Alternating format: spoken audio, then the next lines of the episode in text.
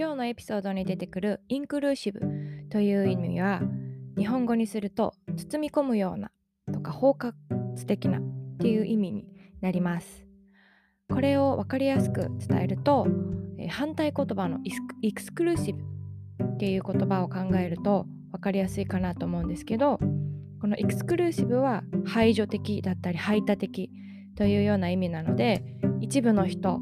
マイノリティの人をま外に追い出すとかのけ者にするっていうような意味があります。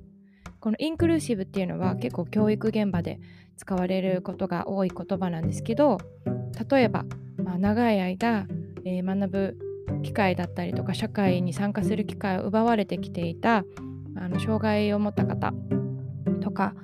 も、えー、まあ、健常者だけに都合が良い社会を作るのではなくてその障害を持った方も障害がない方もこう一緒に学んで一緒に育つことができるように分け隔てなく最初からこう分けるんじゃなくて一緒にこう包み込んで、えー、教育していこうっていうような、えー、意味合いでインクルーシブ教育っていうようなことを使われています。まあ、社会で例えばビジネスとかでもインクルーシブで使われたりすることもあるんですけどそれはまあこうビジネスの場で、えー、まあその従業員全てが全ての従業員がそれぞれの経験だったり能力考え方が違う上でその違いをこう認められて生かされている状態だったりとかあと国籍や性別や学歴なんかにとらわれずに多様な人材を生かした働き方っていう風な意味合いがあります。はい、それでは今日のエピソードお楽しみください。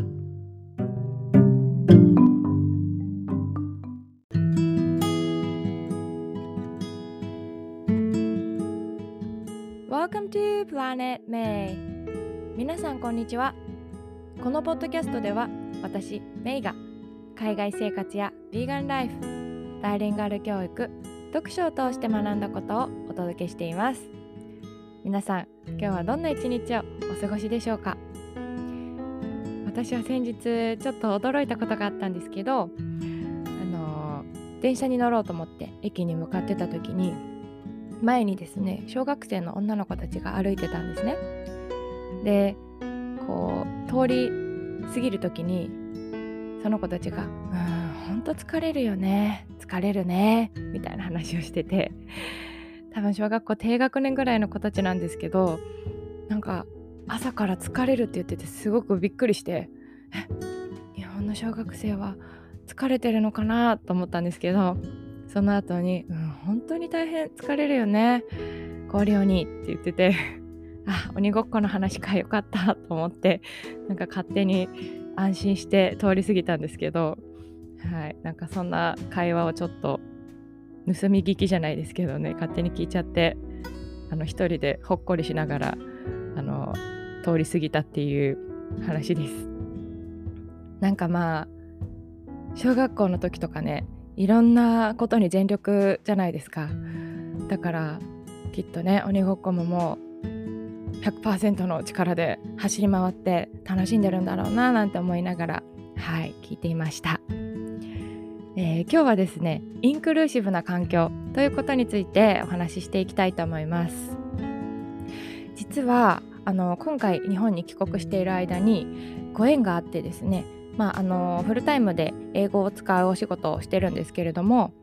あるインターナショナルスクールで働いてまして、まあ、いろんな国や地域で生まれたメンバーと、まあ、こうチームを組んで楽しく働いてるんですけれども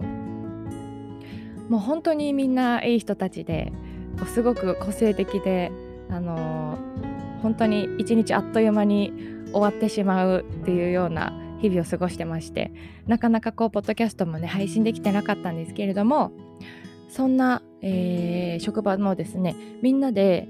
まあのレストランをこう貸し切ってランチ会をするっていうイベントがあったんですね。で、まあ、ありがたいことに私もこういいタイミングでお仕事始まったのでぜひぜひあのおいでっていう風にまあ言ってもらってでこうレストランのメニューがですねコースのメニューが送られてきてあのこんなメニューでみんなで楽しく食べようと思ってますみたいなお知らせが来たんですね。でもあの日本にいた時はそういう何て言うんですかねみんなでこうお昼を食べるっていうようなあのイベントっていうのはなかなかなかったなと思うんですけれども、まあ、の飲み会とか夜はねそういう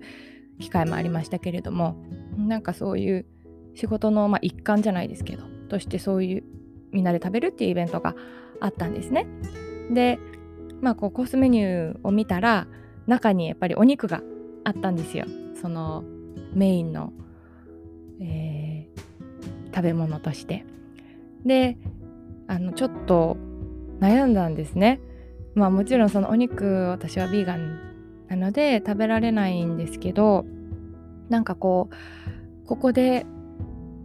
行きませんっていうのはなんかこう参加したくないなんかそのチームに入りたくないっていうようなイメージで受け取られてしまったら嫌だなって思ったりとかなんかこうヴィーガンっていうことをまあどうやってうまく伝えられるかななんてちょっと思ってたんですけどまあでももうこれは正直に話そうと思ってやっぱり無理してねみんながお肉食べてる時に私がそのお肉に手をつけないっていうのも、まあ、そもそもその、ね、食材作ってもらった食べ物を無駄にしてしまうことになりますしだから今日ね使ってもらうよりもやっぱり正直に話そうと思ってあのボスにですねえっ、ー、とちょっとビーガンの話をしたんですね。実は、まあ、あのお肉食べなくてえっ、ー、とただその今回ね皆さんに気を使わせてしまうのはとっても申し訳ないのであのお肉が食べられないのでちょっと参加今回はできないんですけど、まあまあ、もしまた機会がねあればあのこう私はサラダを頼むとかそういうこともできると思うんですけど今回はちょっとあの用意してもらってるコースのご飯が食べられないのですいませんみたいな感じで話をして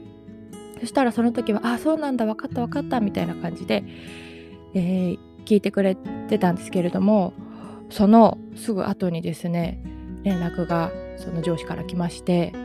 実はあのー、メイのためにヴィーガンの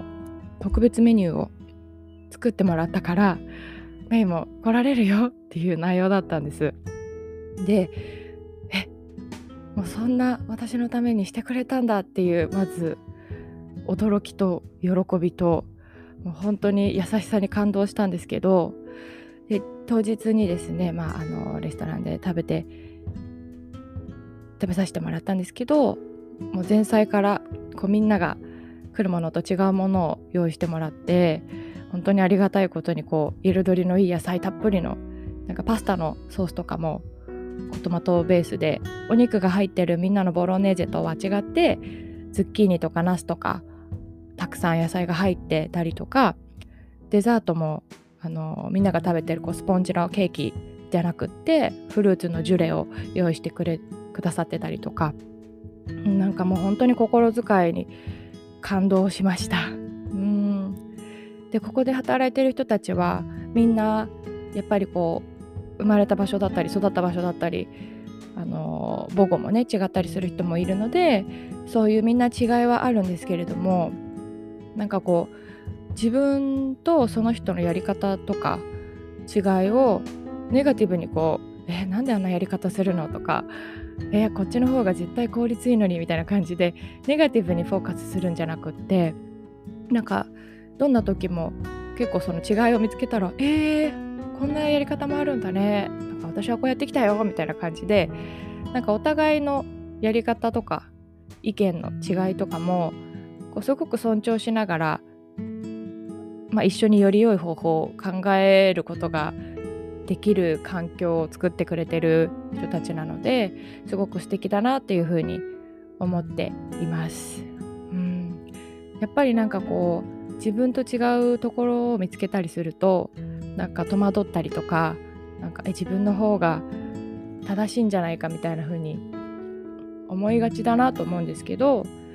そうじゃなくてこう人にね意見を押し付けたりとかせずに自然に受け入れてくれてすごくありがたいなって思ったのとあとこういうふうにすぐに対応してくれるのって本当にインクルーシブなこうみんなを大事にする環境だなっていうふうに思ったので、うん、私自身もそういう環境をこれからもこう意識して、まあ、働く場で作っていきたいなっていうことを思ったりとか、まあ、働く場所だけだけじゃなくて出会う人たちともそういうことを意識して関わっていきたいなっていうふうに思いました。はい。それでは今日はこの辺で終わりにしたいと思います。